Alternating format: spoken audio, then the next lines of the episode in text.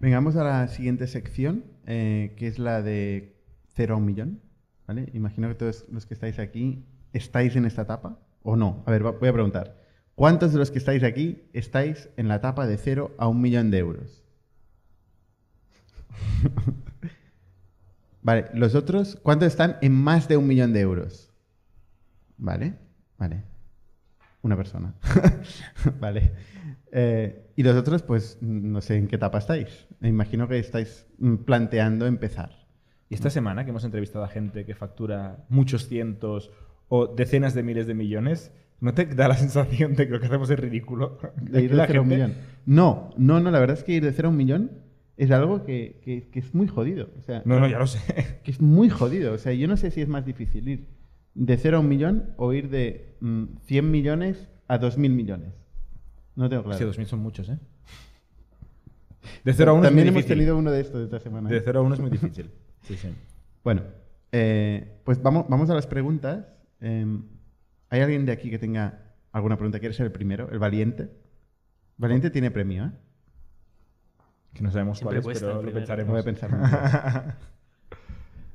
Si no, vamos a las de YouTube, tú. Es más fácil desde su casa hacer preguntas. Venga, ¿alguien se anima? ¿No? Si no empezamos por YouTube y luego Venga. siempre salen manos. Jordi, lee, que tú lees de lejos.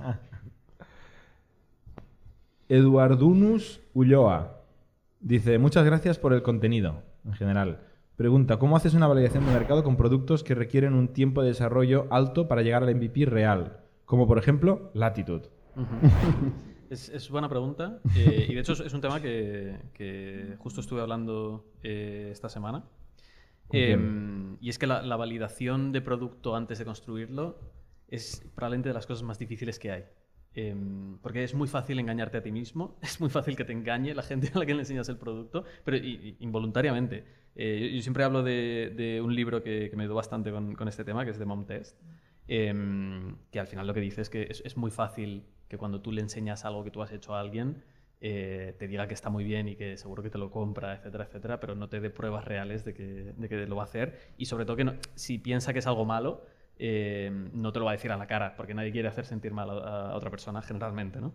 Em, entonces yo, creo que es importante cuando tienes un producto em, que requiere mucha inversión en, en desarrollo, eh, validar muy bien el problema, porque esto sí que lo puedes hacer. O sea, sí que puedes ir a la casa del cliente potencial eh, que tienes que conocer em, y, mirarle a los ojos fijamente y, encontrar dónde, es dónde más le duele. ¿no? Y, esto, es, esto es fácil de hacer hablando eh, y es fácil de, orientar a la gente sin hablar de, sin pichear lo tuyo, sin enseñar nada de lo que tú hayas hecho, simplemente entender la vida de la otra persona y entender dónde es eh, allá donde más le duele. ¿no?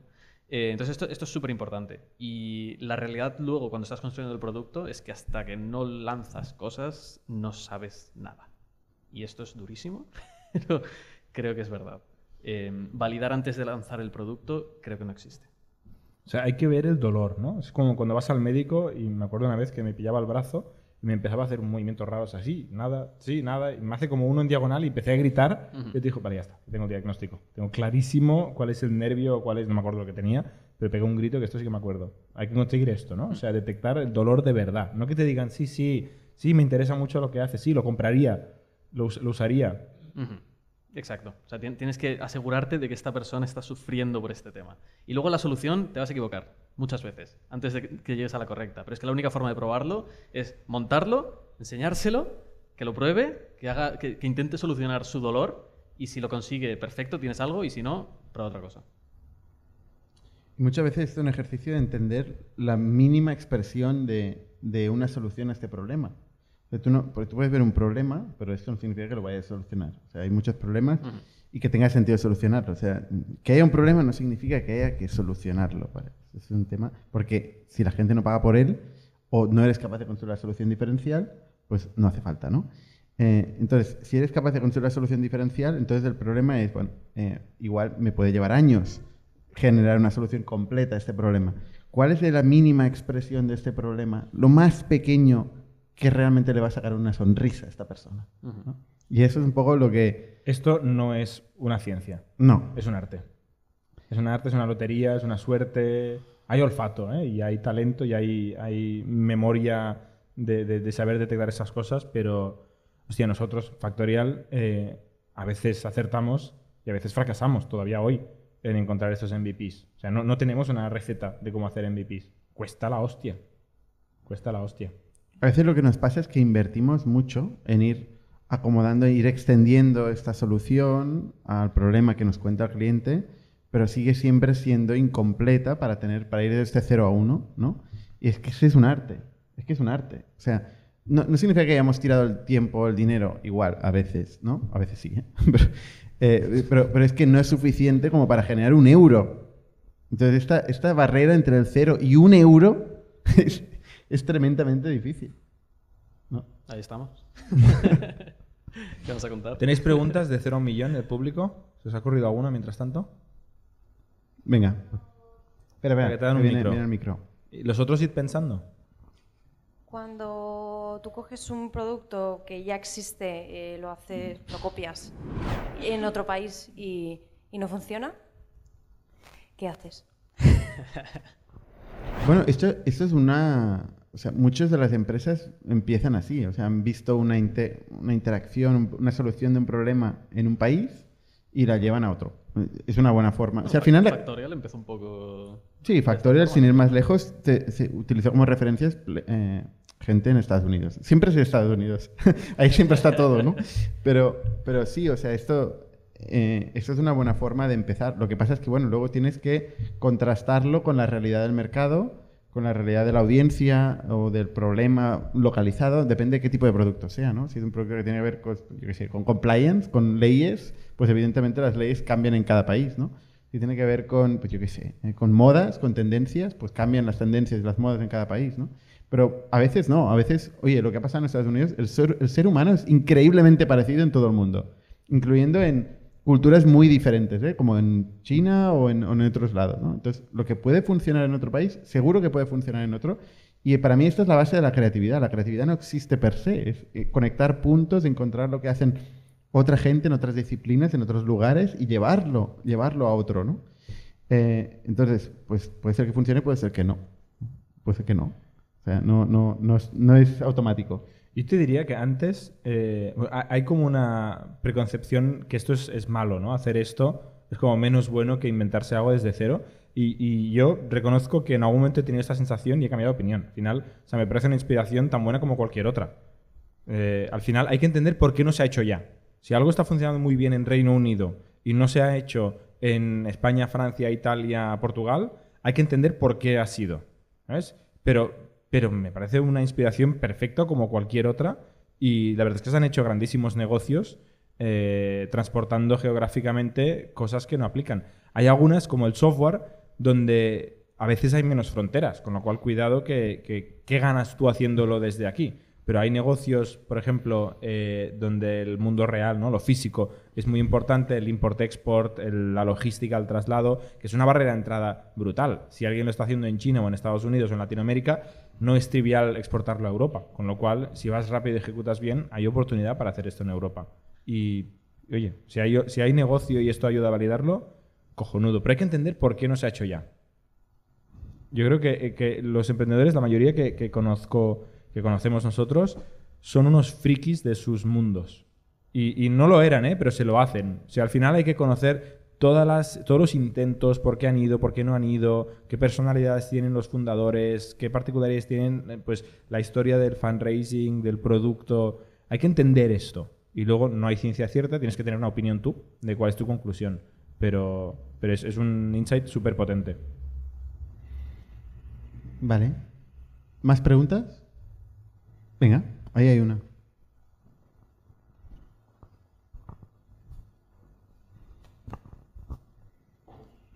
Buenas, ¿qué tal? Eh, no sé si tiene que ver con esto, pero bueno, eh, ¿tenéis una media de cuánto es el ratio de mm, inversión en startups de un VC normal? ¿Y cuándo vosotros? ¿Qué significa ratio de inversión para ti? ¿Cuántas eh, startups ves y cuántas inviertes? Sí. Eh, eh, 1% o menos, ¿Y, es, ¿Y el vuestro? ¿Y el de un VC normal? parecidos. ¿Sí? El, el nuestro es menos, es el medio por cien Pero, de verdad, ¿eh? O sea, nosotros hemos pasado ahora una- unos, unos meses que hemos estado bastante menos conectados porque hemos estado muy liados eh, y ahora hemos recuperado un poco la, el deal flow eh, y volver a escuchar proyectos. Estamos volviendo a escuchar proyectos, ¿no? Pero, pero sí, También hemos cerrado un fondo, abierto otro, o sea, pasan muchas cosas. sí, también acabamos un vehículo de inversión, montamos otro. Eh, entonces, bueno, la, nuestra, nuestra experiencia es un 1%, pero es que sorprendentemente es lo que... Siempre es un 1%. ¿Y follow-ons? Eh, eh, concreta la pregunta. Follow-ons de las que tienes invertidas, ¿cuántos haces follow-on después? Que, o sea, han tenido una ronda y habéis hecho follow-on o no habéis ronda? Nosotros. Sí, no- No nosotros por hecho política en el primer fondo, normal. en el primer fondo, eh, o sea, el primer fo- no es un fondo, es nuestro un vehículo nuestro. En la primera En iteración. la primera iteración eh, decidimos, fundacionalmente decidimos no hacer follow-ons, ¿vale? Porque no tenemos capacidad, básicamente, ¿no? Y ahora hemos decidido, bueno, vamos a hacer follow-ons. eh, ¿no? O sea, ahora, a partir de ahora vamos a hacer follow-ons. Antes no hacíamos follow-ons, ¿vale? Los fondos, depende de la política de cada fondo. Hay fondos que por defecto hacen follow-ons en todo, eh, al menos hasta cierta etapa, porque no, eh, no, no tienen... Conozco, no conozco ninguno de estos, ¿eh? Sí, ¿Todos? todos. Point 9, por ejemplo. Point 9 hace follow-on, no en todas las etapas, en la siguiente. Por definición. Hay un blog post de Christoph Jan que te Habrá, explica- habrá el blog post que quieras, pero luego hay la realidad, ¿eh? Yo he hablado con Christoph Jan y él me ha dicho que por defecto, Vale, Por defecto. Sí o sí. Por defecto es una cosa. Sí o sí hacen lo hagan todo. todas es otra. pero Bueno, a ver, depende del mercado como esté, ¿no? Es su política. y en general tiene sentido, ¿eh? Hacer follow-on en la siguiente ronda. O sea, si no haces follow-on, o sea, no haces tu prorata, ¿me estás diciendo que hay fondos que no hacen su prorata en la siguiente, la siguiente ronda? Muchos. Bueno, no sé. Yo, yo como emprendedor, es de lo que me fijaría, precisamente. O sea, Sí, sí, no, no. yo Como emprendedor, tú quieres, es una de las cosas a preguntar cuando hablas con un inversor, es cuál es su estrategia follow-ons. i- igual me engañó Christoph, pero a mí me dijo 100%. O sea, literalmente, 100% me dijo. Vale. Y además está en su política y precisamente lo, lo hacen para no hacer signaling, para no putear al que va mal o al que va a ver. O sea, hacen En Factorial lo han 100%. hecho, es lo que podemos decir. Factorial lo han hasta hecho. Que, hasta que ya se ha quedado ¿Pero tú conoces grande. casos que no lo han hecho? Eh, no voy a decir nada. Eh, Yo le tiene más información, ¿eh? No, pero, pero, o sea, no hay leyes absolutas. Cada uno, o sea, lo normal es si tienes, hay que mirar el tamaño del fondo, ¿vale? Los números son fáciles. Si tienes un fondo de 40 millones y esta gente hace 10 inversiones al año de 2 millones de euros, eh, está invirtiendo, bueno, haz los números, ¿no? Entonces dices, vale, se está reservando un 40%, un 30%, tal, vale, un 40% si haces que la próxima ronda para defender su porcentaje es el doble que la primera, porque los follow-ons son traicioneros, ¿eh? cada vez hay que pagar más para mantener el porcentaje, pues solo lo puede hacer en un 20-30% de sus compañías. Lo que pasa es que no todas las compañías hacen próxima ronda, con lo cual eh, te haces un poco los números eh, para atrás y llegas a, esta fórmula. Yo, una cosa que recomiendo mucho a los emprendedores es interrogar a los VCs, cuando estás haciendo fundraising, todo esto.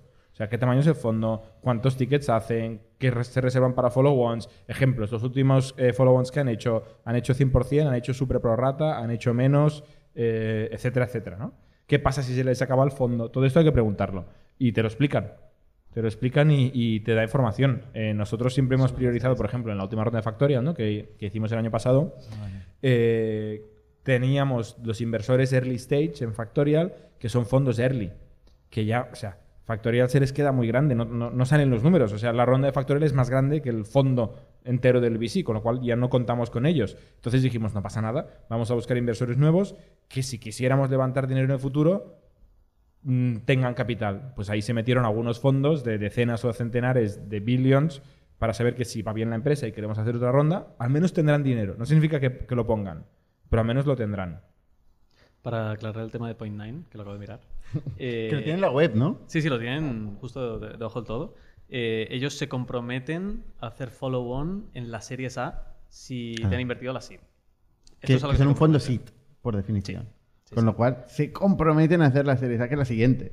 Otra cosa es que Pero lo hagan. Pero pueden poner un euro, pueden poner toda Perdón, la perdón, prorrata. se, se comprometen a hacer la prorrata. Ah, vale. Sí, sí. Por Esto es, un, esto es compromiso Sí, grande, ¿eh? Es muy grande. Esto en 2020-2021 se lo habrán comido con patatas. Sí. Porque de repente una SIT se convierte en una super serie A. de golpe y desaparece el párrafo este. Sí. la web. O aparece un Eso- asterisco. pasado, ¿eh? Aparece un asterisco.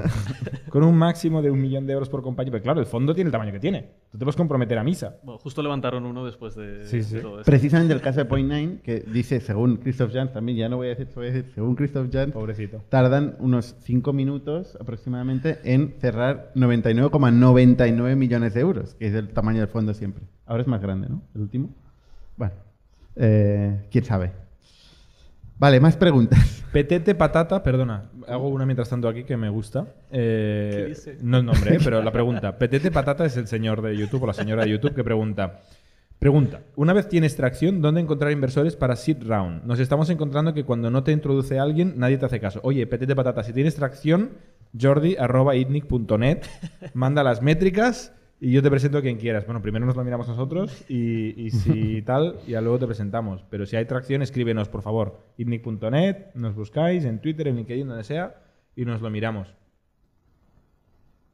¿Alguien tenía micro por aquí? Sí. Em, a nivel organizativo, eh, pregunto por, por Factorial, por vuestra experiencia, ¿cuál fue el momento en que la cosa se pone seria? Es decir, al principio imagino que es- hacéis todos de todo, pero cuando escaláis, cuando empezáis a, a- a estructurar, ¿qué errores cometisteis? O sea, ¿cómo, ¿Cómo fue esa transición? Y si os fue sencillo a vosotros eh, el escalar, cómo firmáis talento, lo, lo desarrolláis en casa, o sea, ¿cómo, cómo fue esa transición? No sé si hay forma de resumir esta respuesta. ¿eh? Yo no he cambiado de modo en ningún momento. ¿eh? O sea, yo estoy como el primer día. O sea, yo intento no tener ningún tipo de ruido y entender por qué estoy aquí, que es para solucionar más problemas a más gente y, solucionar con soluciones creativas y diferenciales. ¿eh? O sea, evidentemente, si no, el mercado no me está esperando. Frase que a César le encanta. Hay que ver un chupito. Cuando Bernat dice esto, hay que ver un chupito.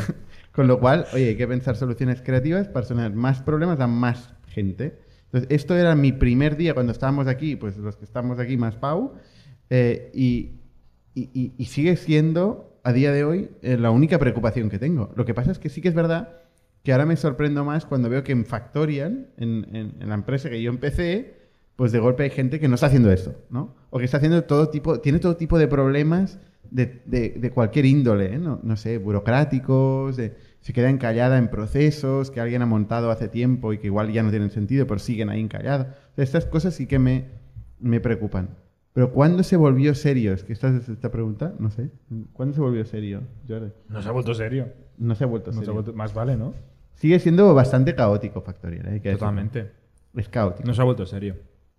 Y, y el caos para mí es el sitio donde se, donde se genera valor, ¿eh? La O sea, creatividad, las donde se genera ideas. creatividad. Totalmente.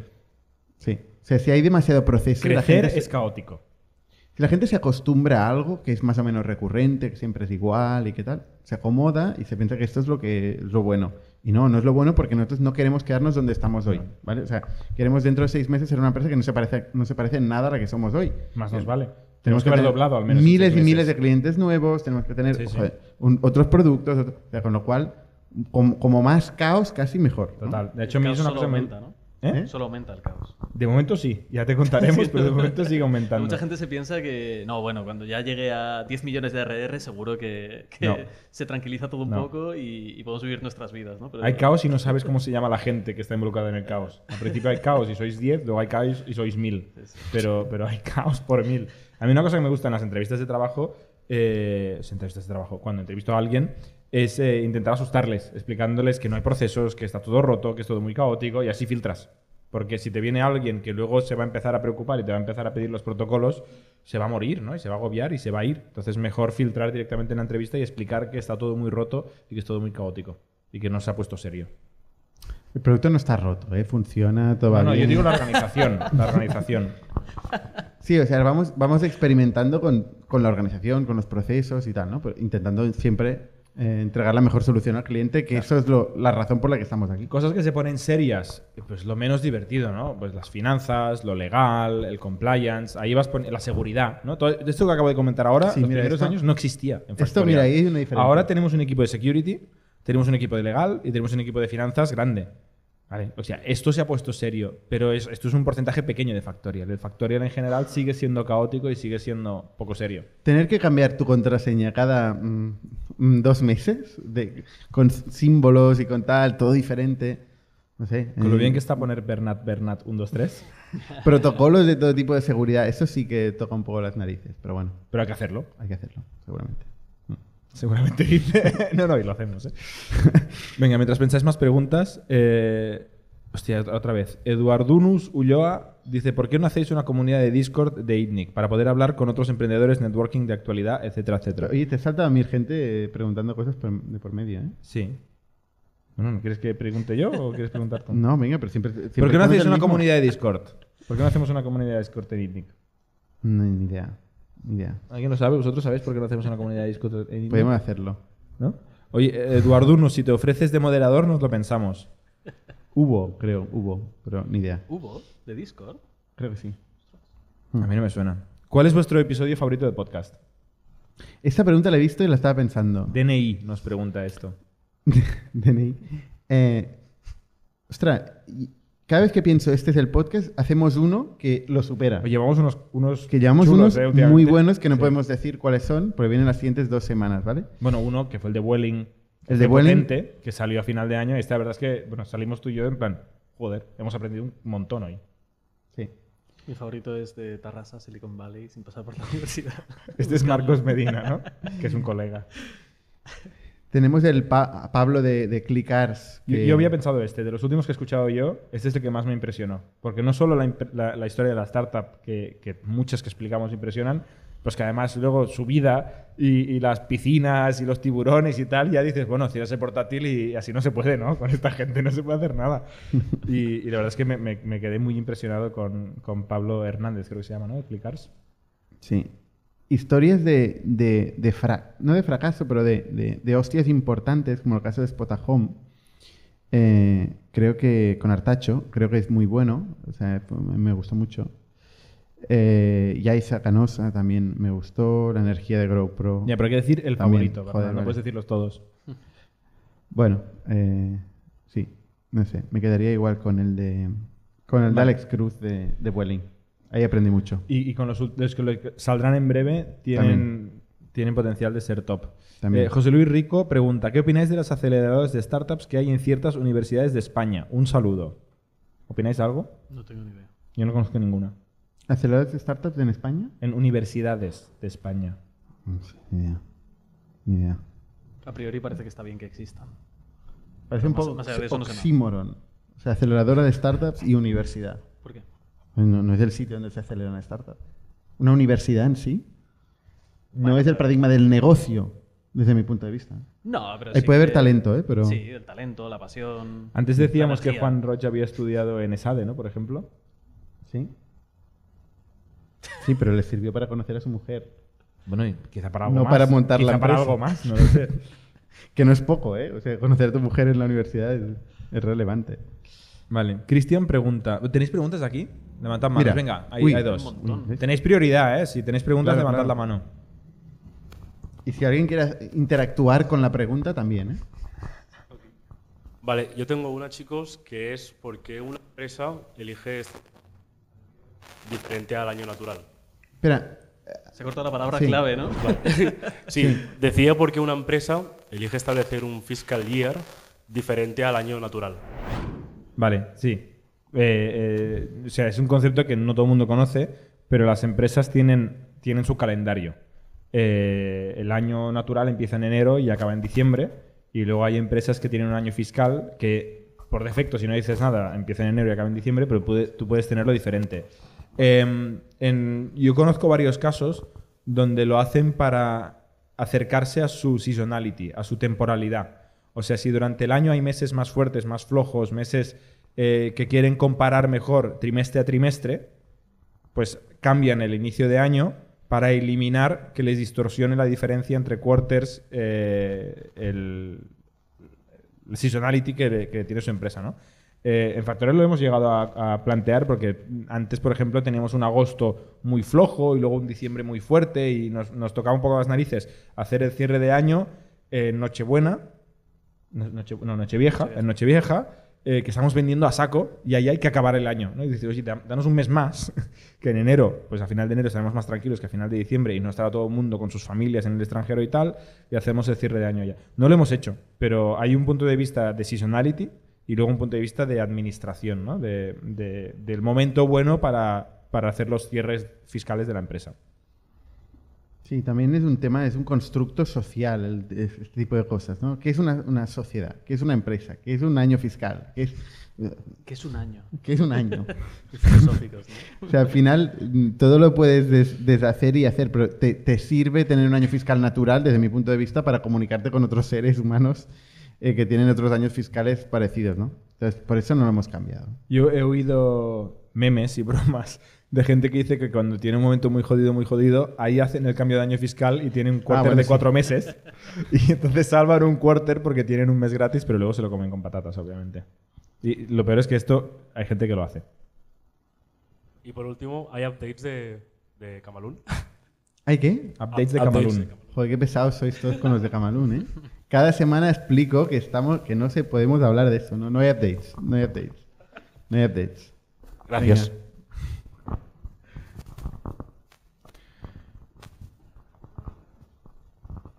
Hola, buenas tardes. Es parecida a la del compañero. ¿Tenéis a nivel intuitivo algún límite en un modelo SaaS que está creciendo orgánicamente? ¿En qué punto toca o ir a buscar financiación o te tienes que plantear, lo que decía el compañero, ponerse serio? Es- sé que es intuitiva y que es depende, pero es 5.000 usuarios. ¿Pero qué es ponerse serio? Porque si todavía no he entendido. de- de pasar de un modelo de gestión orgánico no estructurado, sin un confluence loco, ¿sabes? Mm, De este escenario que dices de cambiar las contraseñas, siempre hay la, ten- la- la tentación a, no, no estamos bien organizados, o hay que organizarse más, hay que ir a buscar capital, habrá que estar mejor. Vendrá una due diligence y nos crujirá. ¿Sabes? Mm, ¿Hasta qué punto, con una estructura orgánica, se puede llegar muy lejos? Sería Bueno, eh, si lo dices por usuarios, WhatsApp creo que tenía 39 empleados con no sé cuántos centenares de millones de usuarios, con lo cual, o sea, se puede llegar muy lejos con muy poca estructura y muy poco orden en cuanto a usuarios. Eh, y en cuanto a ingresos, no me sé los números, pero eh, MailChimp eh, llegó a... Es MailChimp, ¿no? La que estuvo bootstrapped hasta cientos de millones de dólares. Calendly también ha llegado bastante lejos con un equipo súper pequeñito. O sea, eh, no hace falta poner orden ni levantar dinero, a no ser que haga falta. ¿No? Diría yo. No sé. O sea, poner orden a nivel financiero y legal sí, ¿eh? Pero crear procesos y, o levantar capital no hace falta, a no ser que haga falta. No sé cómo lo veis vosotros. Bueno, cuando te duele muchísimo es cuando tienes que hacerlo. ¿No? Yo creo que el capital atonta. Atonta. o sea, a tonta y miedo. y da miedo. Bueno, da, mi- no sé si da miedo. Pero atonta.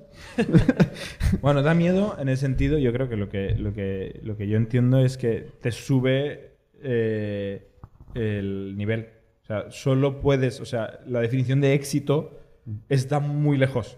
Si tú tienes cero capital y lo hemos hablado varias veces, tienes un negocio que factura 2 millones, y si, si es software puedes hacer un negocio que facture 2 millones y genere un millón de bits al año y de cash flow. Esto en software es muy factible, es difícil, ¿eh? es muy difícil, pero es factible. Este es un negocio de puta madre para cualquier persona del planeta. Si levantas financiación, esto es un negocio terrible.